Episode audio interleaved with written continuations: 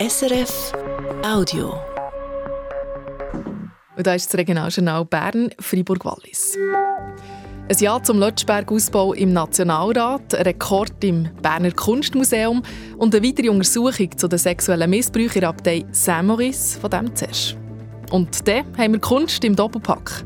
Zuerst geht es um Kunst, Glasplatten zu gravieren. Das haben wir nämlich früher für die Schweizer Landeskarte gemacht. Und dann geht es um die regionale Kunst im Oberaargau. Eine Region, die nicht so eine klare Identität hat, was auch ein Vorteil ist, wie ein Museumsleiter sagt. Es gibt vielleicht auch mehr Möglichkeiten, oder? Man, kann sich, man, man ist nicht gerade in einer Schublade. Das das Menü für die Aktualität und Hintergründe aus der Region in der nächsten halben Stunde. Mein Name ist Leonie Marti. Der Lötschberg Basistunnel kann man also ausbauen. Nach dem Ständerat hat auch der Nationalrat dem Grossprojekt zugestimmt. Christian Lichti. Und das nämlich gerade kurz vor der Sendung. Der Nationalrat hat einen Kredit von 2,6 Milliarden Franken angenommen.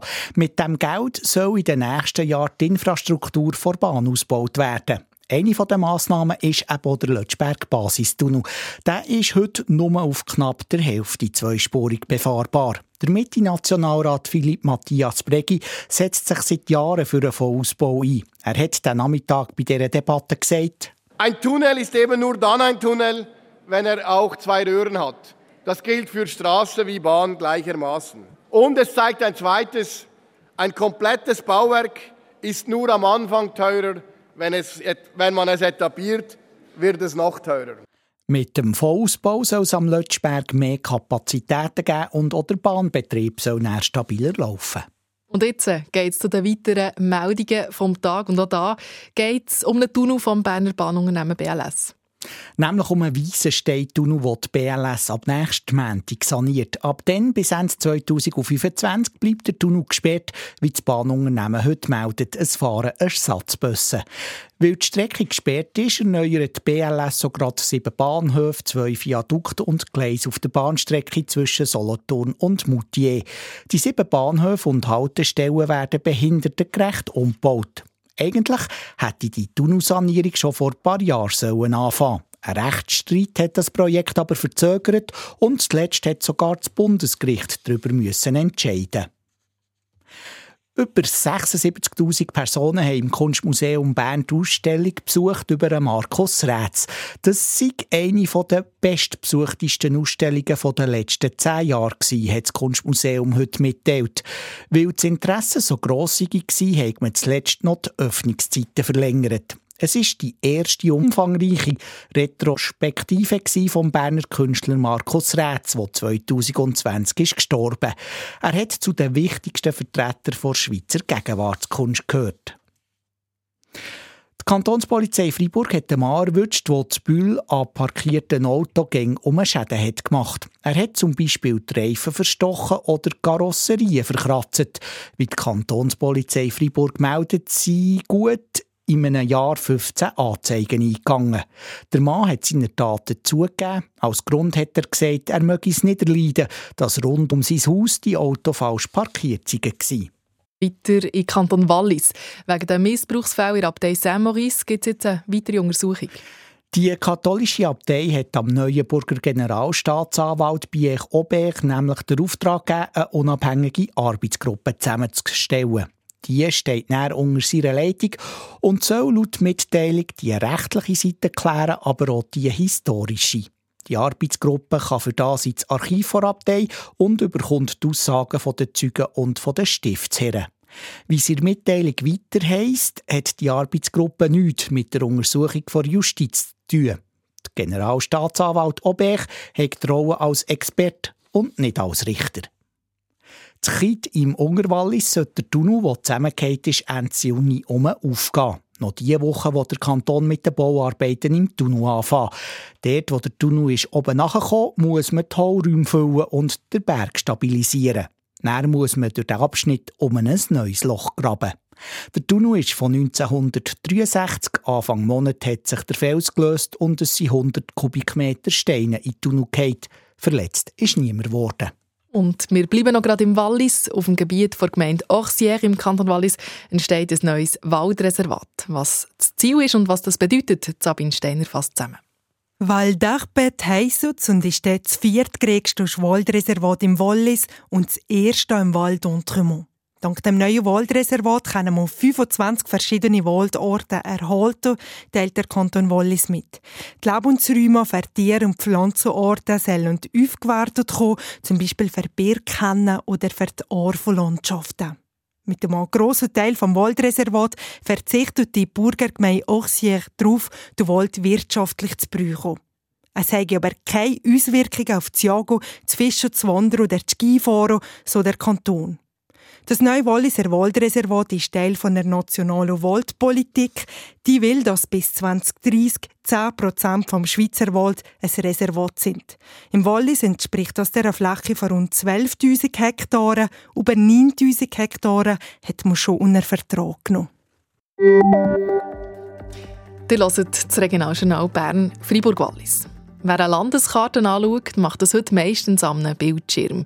Die Zeiten der Papierlandkarten ist eher vorbei und definitiv vorbei sind die Zeiten der Glaslandkarten. Und ja, richtig gehört, bis vor 20 Jahren hat das Bundesamt für Landestopographie Karten tatsächlich auf Glasplatten gezeichnet.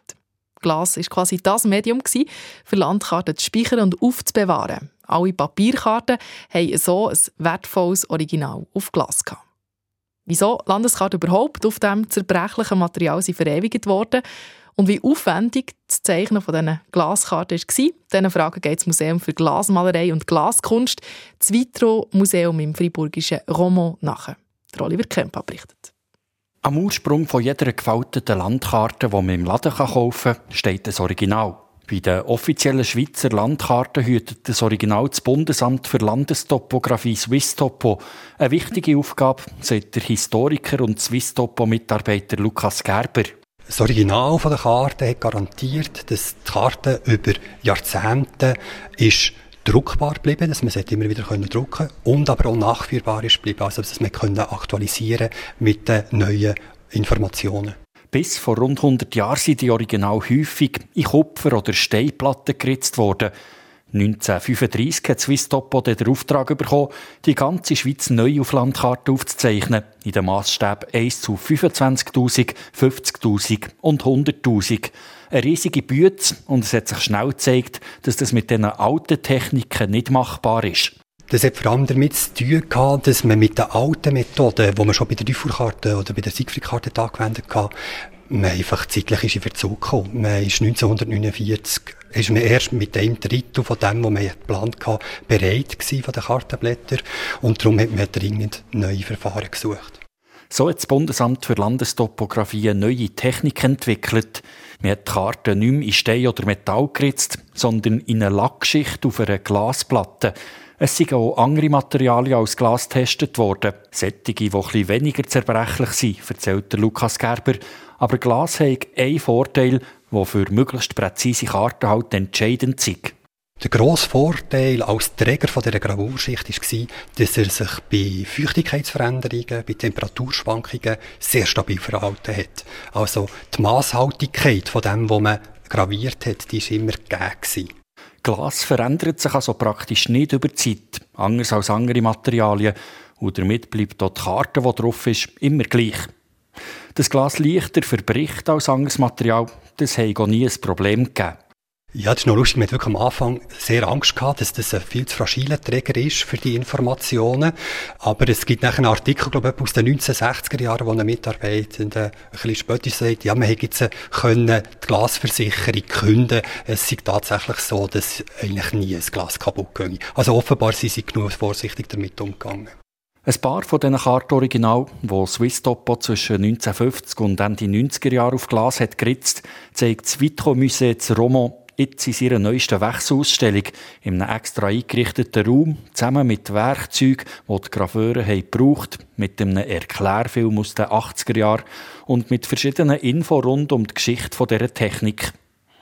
Elisa Ambrosini vom Vitro Musée hat die Ausstellung mitgestaltet. Die fein und unglaublich präzise geritzten Landkarten auf Glas haben sie von Anfang an fasziniert, sagt sie. La fascination, c'est cette précision, c'est notre génie euh, suisse qui arrive à, à, créer des détails tellement fins sur ces cartes. De loin, on a l'impression qu'il s'agit d'œuvres d'art. Von weitem sehen die Karten fast wie Kunstwerke aus, sagt sie. Und Kunstwerke haben wir ja im Museum ganz viele verschiedene. Aber mit denen hier können wir jetzt auch mal zeigen, dass Kunst nicht nur schön, sondern manchmal zusätzlich auch noch ganz nützlich sein kann. On est axé bien sûr sur les arts du verre en général, mais également on veut aussi montrer le verre utilitaire. Donc euh, l'utilisation de la plaque de verre, euh, on aimerait bien montrer toute la panoplie. Fast 50 Jahre lang war Glas nützlich als Speicher für das Original der offiziellen Landkarte der Schweiz. Bis Ende der 1990er Jahre, bis die Technik dann irgendwann von der Digitalisierung überholt wurde. Der Historiker Lukas Gerber sagt, es hat wieder einen Technologiewechsel gegeben. Und zwar ist so ab den 1980er Jahren hat man Landestopographie langsam mit äh, digitalen Verfahren experimentieren. Und das ist dann wirklich nachher 2000 dann schlussendlich so weit gewesen, dass man äh, CAD-Kartografie, also Computer-Aided Design-Kartografie, hat eingeführt und damit eigentlich eben das Handwerk Glasgravur abgeschafft hat. Mittlerweile macht Swisstopo seine Karten nur noch digital und sie sind gratis im Internet zu finden. Glas oder andere Gravur als Original braucht es nicht mehr. Die Daten sind alle auf Computer gespeichert.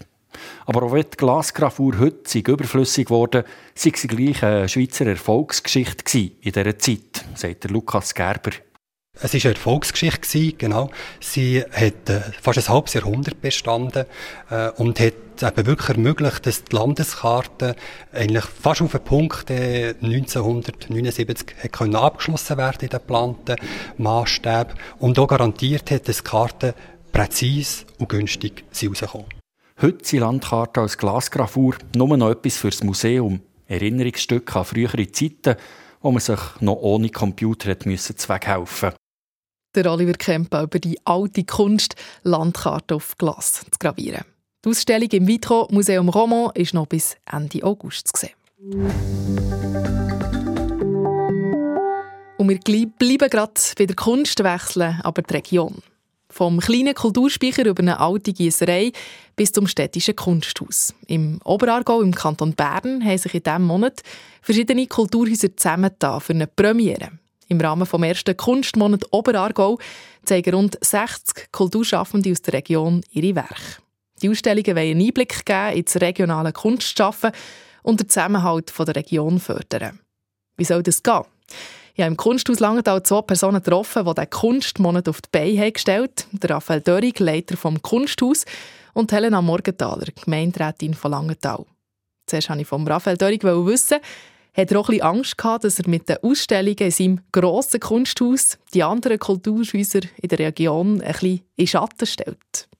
Nein, aber wir sind eigentlich zuerst angefragt worden, äh, ob wir ein Projekt machen mit lokalen Kunstschaffenden und haben das nicht allein machen, sondern wir wollten andere, eben unterschiedlich große, unterschiedlich organisierte Orte, die regelmäßig Gegenwartskunst zeigen, auch involvieren weil die Vielfalt vom Kunstmachen und Kunst zeigen von der Region Oberaargau soll gezeigt werden und da gehören verschiedene Arten von Institutionen dazu.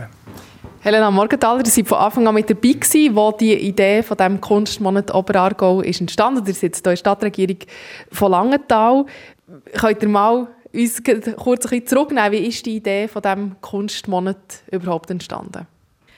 Ja, die Kulturkommission vom Verein Identität Oberargau hat ja schon äh, in vergangenen Jahren andere Projekte lanciert. Das war einerseits die Überarbeitung vom äh, Oberargauer Lied und nachher die Lancierung der Oberargauer Tracht, die wiedergeboren ist. Und äh, nachher hat sich die Frage aufgeworfen, was machen wir als nächstes? Und äh, da ist die Idee gekommen, eben mal die gesamte Vielfalt in der Bevölkerung zu präsentieren. Und mit dem Anliegen sind wir nachher als Kunsthaus gelangt. Jetzt kann man ja meinen, der Oberartgau ist nicht so riesig, es gibt nicht so viele Kulturinstitutionen da. Wir haben früher doch sowieso schon zusammen geschafft. Wieso kommt es erst jetzt zu, zu so einer ersten Zusammenarbeit zwischen elf Kulturinstitutionen? Es hat, als ich am Anfang hier zu Langenthal war, auch einmal eine grosse Ausstellung im Kunsthaus. Dann zumal noch mit Künstlern wie Kuno Amiet, Ernst Morgenthaler, glaube Peter Thalmann und so weiter. Und im Verlauf der Jahre, wo ich jetzt hier meine Tätigkeit als Gemeinderätin ausübe und immer wieder in diesem Zusammenhang Kontakt habe mit dem, äh, mit dem Kunsthaus und anderen Institutionen, ist mir bewusst worden, was da alles vorhanden ist im Oberaargau. Und eben der Oberaargau besteht nicht nur aus Langenthal, der hat vier Subregionen und genau das ist auch Sinn und Zweck unter anderem von dieser Ausstellung, um zu zeigen, was alles in den Regionen noch vorhanden ist. Muss man aber sagen, eben, weil, auch weil die Region so unterschiedlich ist, eben im Norden an Jura grenzt und im Süden an zügelige Emmental, dass man vorher eben gar nicht so hat miteinander geredet in der Kulturszene. Ist, ist man da dann auch ein für sich gewesen? Ja, das mag sein. Und vielleicht hat es auch an einzelnen Personen gehangen, aber äh, mit dem Raphael Dörig haben wir natürlich hier Leute, die sehr kompetent sind, vermittelnd und ein gewisses Gespür haben für das. Der Raphael Dörig vom Kunsthaus Langenthal hat hier mit die Fäden gezogen bei dieser Ausstellung. Der hat am Anfang gesagt, aber der wollte es nicht alleine machen, der wollte zusammenarbeiten mit anderen. Jetzt, wir sind vorher durch die Ausstellung gelaufen. Schon nur hier im Kunsthaus Langenthal hat es sehr, sehr unterschiedliche Werke, von Eisenplastik über Holzarbeiten bis zu Arbeiten auf Nastüchli, Aquarellbilder ähm, dort drauf. Jetzt ist es vor schon nur schwierig, das im, im, im einem Haus zu arrangieren. Jetzt ist das ja aber elf Kulturinstitutionen in der ganzen Region verteilt. Was, da die Herausforderung, die Werke zu verteilen? Also die einzelnen Verantwortlichen von diesen Häusern haben selber ausgewählt, weitgehend, und äh, dann auch die Ausstellungen eingerichtet. Darum sind die auch sehr unterschiedlich geworden. Und da sieht man auch die Handschrift und die Identität von den einzelnen Häusern. Wir haben am Anfang eine Liste zusammen erarbeitet, wer alles soll dabei sein, wer alles eben äh, zu den Professionellen und noch Lebenden, eben nicht der Kuno Amiet, sondern Leute, die noch leben und heute arbeiten, äh, dazugehört. Und dann ähm, haben die Leute Lust gehabt, mit gewissen Leuten zu arbeiten, die sie vielleicht schon kennen, andere, die sie vielleicht noch nicht kennen. Es war spannend, gewesen, dass eben sowohl auf der Ebene der verschiedenen Ausstellungshäuser als auch von den Kunstschaffenden sich Leute begegnet, die sich schon gut kennt haben, aber auch solche, die sich noch nicht kennt haben und neue Zusammenarbeiten sich ergeben haben ein Beispiel für eine Zusammenarbeit wäre unsere Zusammenarbeit mit dem Stiftungshaus Eckenschwiller in Eriswil, wo der Nachlass von Franz Eckenschwiller ist und wo gedruckt worden ist früher noch. Und der Heinz Allemann, der hat gesagt, er macht wieder eine Druckwerkstatt, wo Kunstschaffende während dem Kunstmonat können drucken Und die Drucke, die jetzt entstehen, äh, sind sowohl dort in Eriswil wie auch dort in Langenthal zu sehen. Also der Prozess vom Kunstmachen ist auch noch sichtbar.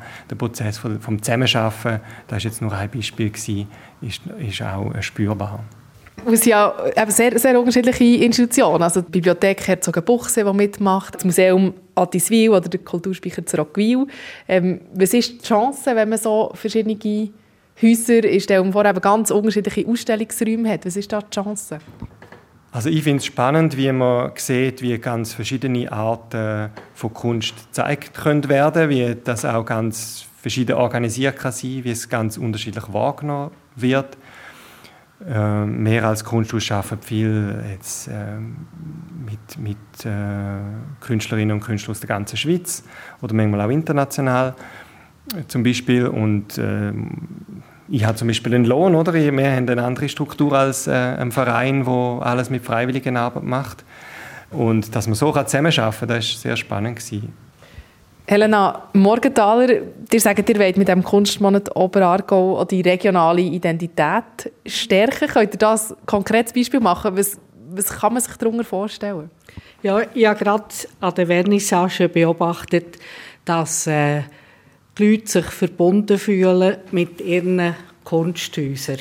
Sei es das Ortsmuseum oder äh, ein Speicher zu Rockwil oder im Räberstöckli in der Bib. Und äh, man geht einfach ins Räberstöckli und wenn dann noch solche Kunststätten präsentiert wird, dann kann man gerade zwei Flüge auf einen Streich äh.